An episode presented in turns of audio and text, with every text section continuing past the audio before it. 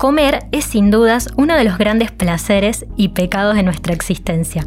Se dice que soñar es gratis, así que la pregunta es, ¿alguna vez pensaste que se sentiría ser embadurnado con chocolate caliente o crema chantilly? ¿O algo más osado como la escena de la película Nueve Semanas y Media, en la cual Kim Basinger queda enchastrada con miel y cerezas maceradas en licor? Sea en la ficción o en la vida real, la comida es un recurso con el que muchas parejas desean alimentar sus fantasías. ¿Es posible que Afrodita se esconda en nuestra heladera? Hoy, en el menú de Tras el Tabú, a esa pregunta la va a contestar la psicóloga y sexóloga Lucrecia Guerra. ¿Estás escuchando? La Gaceta Podcast.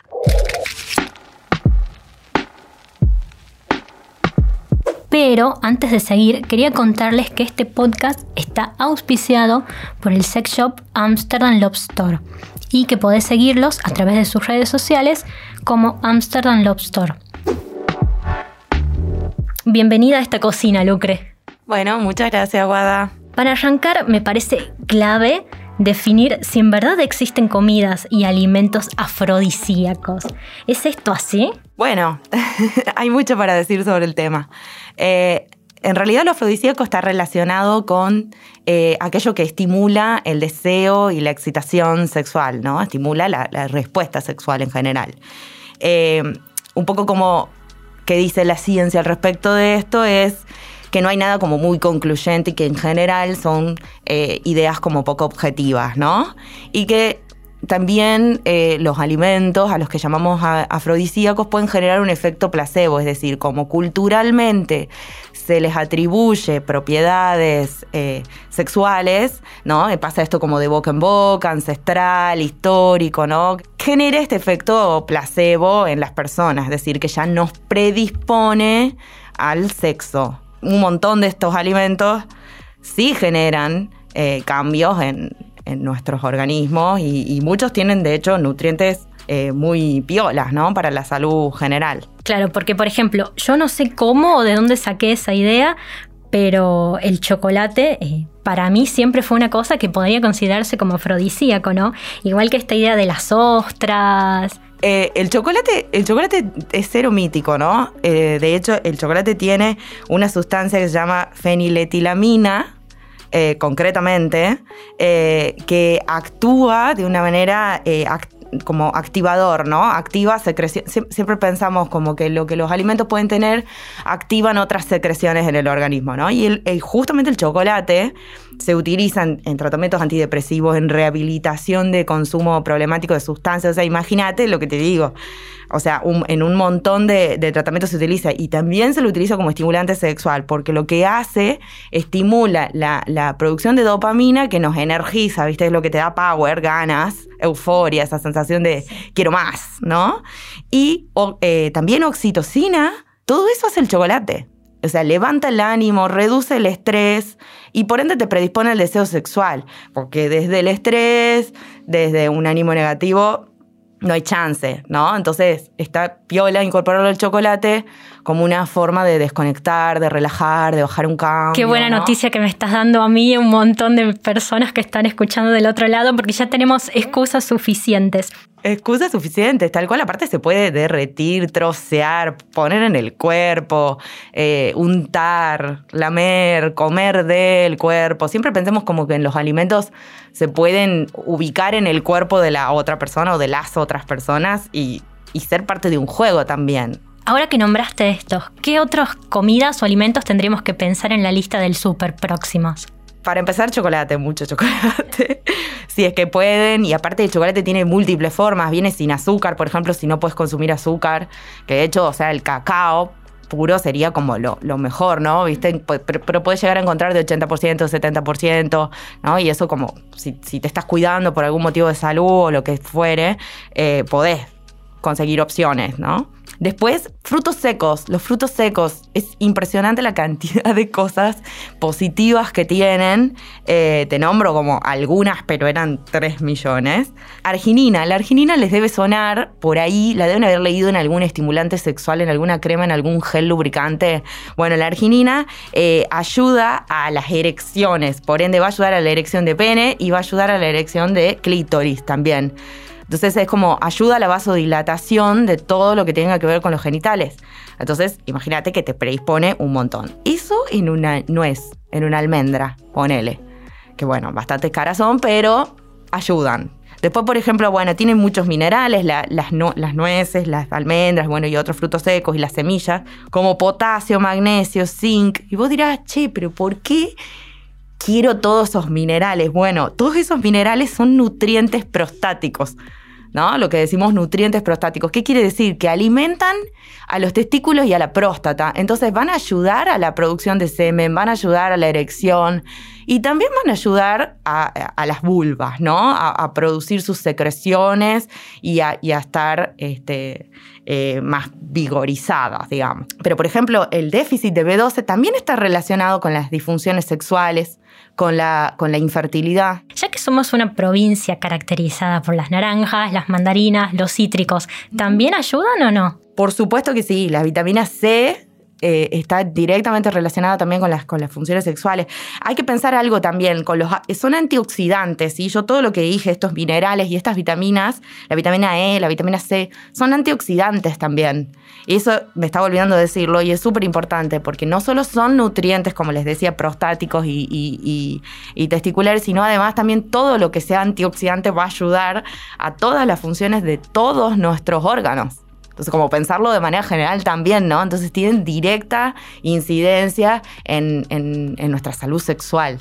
Bien, y por supuesto me imagino que una buena alimentación, sumado a hacer ejercicio, hidratarse como corresponde, es lo que verdaderamente nos va a dar una buena libido y que la rompamos en la cama. Exactamente. No es que es una ecuación así tipo 1 más 1, 2, pero se le acerca bastante. De hecho, eh, yo encuentro todo el tiempo en, el consultorio personas que no hacen actividad física y generalmente la consulta es por disminución del deseo sexual o por un desempeño que no les está copando, porque no están pudiendo disfrutarlo bien, ¿no? Entonces es súper importante ajustar ahí, ¿no? Yo lo primero que pregunto es como, ¿en qué, qué actividad física estás haciendo? Porque la actividad física impacta en la salud no solo la física, sino también mental y también sexual. ¿Y qué tipos de dietas por ahí aumentarían nuestras chances sexuales? Se habla muchísimo de esto de lo mediterráneo, por el pescado. Sí, mira, todo lo que tenga que ver con reducir grasas saturadas, eh, azúcares refinados, harinas refinadas, viste, todo lo, lo hiperblanqueado, y las carnes rojas con la disminución de eso. Que eso también va a tener un impacto en la salud en general, ¿no? Pero se habla como de, de un poco como que es ese equilibrio de dieta y sumar fibras, sumar verduras, sumar frutas, agua, actividad física, predisponen al cuerpo a, la acción. Bien, o sea que también los veganos tienen las de ganar en este, en este área. Si se chequean la B12, recordemos eso, hay que chequearla la B12, que esté todo bien, porque muchas muchas personas que son veganas eh, tienen súper bien la B12 y hay personas que tienen déficit. Entonces, si tenés déficit, tenés que reforzar un poquitito ahí un súper tema para hablar es que todo bien con lo que ingerimos y cómo lo procesa nuestro estómago, pero hay alimentos que también tienen una, forma fálica, como las bananas con crema, o por ahí he visto hasta papayas que simulan los genitales femeninos. Este, ¿Qué pasa con esto? ¿Nos encanta mucho? ¿Somos seres fálicos o no? Bueno, eh, justamente lo afrodisíaco eh, tiene que ver como con esto que estábamos diciendo, alimentos que, puedan producir algo, eh, un desencadenamiento hormonal y también por asociación con los genitales, justamente como estás diciendo vos, ¿no? Es como yo eh, asocio mentalmente la idea de algo eh, genital, ¿no? Justamente yo te traía como ejemplo la papaya con el, su parecido a la vulva y la banana con el parecido al pene, porque lo que estimulan es esa asociación con el genital que a vos te cabe, ¿no? Que a vos te gusta. Entonces, ya te está predisponiendo. Se trata de eso. Todo, todo lo que tenga que ver con lo afrodisíaco se trata de predisponernos a. Lucre, y acá llegó el gran momento de tirar los tips para utilizarlos en ese caso. ¿Qué recomendás a las parejas, ya sea de estimulación visual la cosa o de verdaderamente utilizar en el cuerpo la, comida? Bueno, justamente esa, es otra, eh, otra característica de lo afrodisíaco, que es eh, este tema con, de potenciar los sentidos, ¿no? Em, todo lo que tenga que ver con focalización sensitiva, concentrarnos en los sentidos que tengamos disponibles, si tenemos disponibles los cinco, genial, si no, el que tengamos, sí, ya sabemos que son eh, la visión, el olfato, el tacto, el gusto y el oído. Entonces, todo lo que tenga que ver con estimular eso, ¿sí? cualquier alimento que estimule con un sonido, que al tacto tenga un tacto específico, por ejemplo las fresas, ¿no? que tienen como un tacto bien particular, las fresas se usan mucho como afrodisíaco justamente porque además tienen un perfume espectacular, un sabor exquisito, visualmente son espectaculares, que eso también conecta con otra característica del afrodisíaco, con esto de lo excéntrico, de lo ostentoso y del poder que, me, eh, que vos nombrabas recién también las ostras. Las ostras también se asocian mucho a lo ostentoso y también vienen como por asociación cultural ancestral con Afrodita. Entonces es como como que se combinan un montón de factores, ¿viste? Genial. Ahora, lo único que me preocupa de esto, por ahí en el porno aparece una cantidad de videos donde también se meten en los genitales bananas, berenjenas, zanahorias, todo lo que haya. Eh, o por ejemplo, ¿no? Esto de de repente rociar chocolate caliente sobre la vulva y que se meta en, la vagina. ¿Es por ahí peligroso? ¿Hay algún límite con la manipulación de alimentos? Bueno, estás dando en el clavo con algo fantástico. Viste que yo hasta ahora todo lo que hablé fue de poner sobre el cuerpo, untar, lamer del cuerpo nada que ingrese en ningún lado, o sea, ningún agujero recibe ninguna fruta. Esto quiero dejarlo súper claro porque eh, la mayoría de los accidentes que se reportan en guardia tienen que ver con alimentos que han sido introducidos en ano o en vagina y han quedado adentro. Si bien la vagina tiene más chances de que metamos los dedos y saquemos lo que ha quedado adentro, el ano no. Entonces eh, es súper importante que no ingrese nada, ¿no? Y si ingresa, que sea algo que no se vaya a romper y que tenga puesto preservativo. Sí, sí o sí. Igual, de todas formas, yo hago mucho hincapié y recomiendo que sean juguetes diseñados específicamente para esas partes del cuerpo. Bien, porque ahora que dijiste esto de la guardia médica, se me viene una imagen a la mente de cosas bizarras, este, mucha vergüenza y, y, horror. Me imagino que también a lo que hay cosmética sensorial relacionada a diferentes sabores, eso ayuda para los que quieren tirarse a la pileta, pero no se animan a tanto. Exactamente, sí, podés ir eh, en, cualquier sex shop, podés conseguir eh, estimulantes, eh, geles, hay velitas que se derriten, que tienen sabor, que son comestibles. Entonces vos ahí te asegurás que es algo que está diseñado para, que está testeado dermatológicamente, ¿no? Y que y, aparte que está es apto consumo generalmente siempre los sex shop aparte te, orientan, te, te, ayudan, ¿no? Pero bueno, ahí puedes encontrar de todo, geles, lubricantes, eh, hidratantes, eh, vulvares, vaginales o anales, em, también los mismísimos preservativos de todos los sabores que te imagines, o sea que hay mucho para jugar con, con eso, así que te puedes meter en un sex shop. Y ahora si queremos incorporar el hielo también, eso de la bebida fría y de repente oh, tomamos un hielito y hacemos algo, ¿qué podemos hacer? Bueno, eh, el hielo, el, tanto lo que tenga que ver con frío y calor también ayuda, porque lo que estamos haciendo es estimulación sensitiva. ¿sí? Estimulación sensorial. Estamos yendo a todo lo que tenga que ver con los sentidos. Entonces ahí vamos a estar estimulando el tacto, ¿sí? Eh, entonces, Podemos pasar un hielito o un pañito caliente. Hay geles también que generan más calor, ¿sí? Y lo podemos pasar por el cuerpo, lo podemos pasar de boca en boca, eh, lo podemos pasar también por los genitales. Hay que tratar, sí, de que, por ejemplo, con el hielo, el hielo no, no se tiene que quedar demasiado tiempo en ninguna parte de la piel porque puede quemar idem con las cosas calientes, ¿no? Algo muy caliente también puede irritar, por ejemplo, la vulva o el pene. Entonces hay que tratar de... Eh, esté jugando con el genital que esté jugando, eh, de, tener ese cuidado. Tiene que ser como un roce. Mejor si lo pasamos por el resto del cuerpo y no tanto en los genitales. Digo, como a los genitales le dejemos lo que está preparado para. Buenísimo. ¿Y el alcohol puede ser un aliado o un enemigo de todo esto? El alcohol en sí es un desinhibidor. Entonces, en pocas cantidades lo que va a hacer es ablandarnos, relajarnos.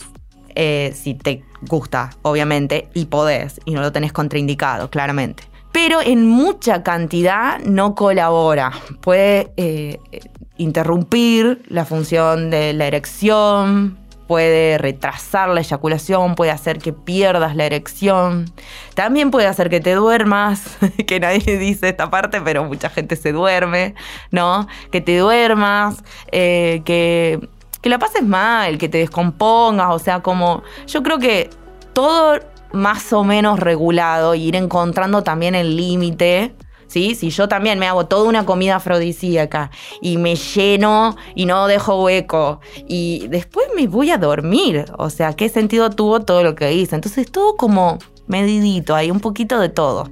En relación a los líquidos, ya que estamos en Tucumán y estamos en la, en la región del NOA, eh, en los pagos norteños y en el interior también se utiliza mucho la muña muña, diciendo que es vigorizante o que hay algunos yuyitos que nos ayudan. la muña muña, la maca, que también es una raíz, el ginseng, el ginseng la damiana, ¿sí? Son todas eh, herbarios, ¿sí? O productos derivados o realizados, ¿sí? Con hierbas que de por sí tienen esta carga cultural, ancestral, pero a su vez también estimulan un montón el organismo, ¿sí? De hecho, la maca, por ejemplo, el muña muña, o sea, se recomiendan en, como hábito incorporar todas las mañanas a deportistas, por ejemplo. Entonces, porque lo que generan es un efecto energizante, estimulante, eh, son tónicos, vigorizantes también se le dice, pero justamente va, a colaborar con todas las personas. Siempre se lo asocia al muña muña como que es vigorizante, entonces vigorizante igual a pene erecto. No, en realidad eh, es vigorizante y es estimulante para cualquier persona, ¿sí? Va a ser eh, un energizante, un estimulante sexual para cualquier persona. Porque si yo tengo energía, esto que decíamos un rato, disminuye el estrés, aumenta la energía, aumenta el bienestar, entonces de repente, bueno, tengo más predisposición para el sexo, si es que tengo interés obviamente en, tener encuentros sexuales, me predispone mejor. Ahora que dijimos tanto sobre estar a favor de los fitness, ¿el sexo sirve para bajar de peso? El sexo funciona como actividad física hasta cierto punto. ¿Qué quiere decir? Que, a ver, a la par de que yo necesito de la dopamina, como decíamos, de las endorfinas, de la serotonina, etcétera, para tener reducido mi estrés, para tener energía y poder querer conectar con mi energía sexual, también el sexo funciona como actividad física en el sentido en el que a su vez también produce más, o sea, refuerza, ¿entendés? Como un círculo, también refuerza todo ese circuito hormonal que está súper piola. Ahora, no tiene los mismos efectos que la actividad física sostenida en el tiempo, porque vos, salvo que me digas que metes maratones de, no sé, dos horas, ¿no? ¿Cuánto tendría que ser para, para, para relevar a la actividad física? Digo, ¿a quién le da el cuero para, para tanto, no? No reemplaza. Para mí es un... van de la mano, digo, como... Con la mente positiva y en el juego.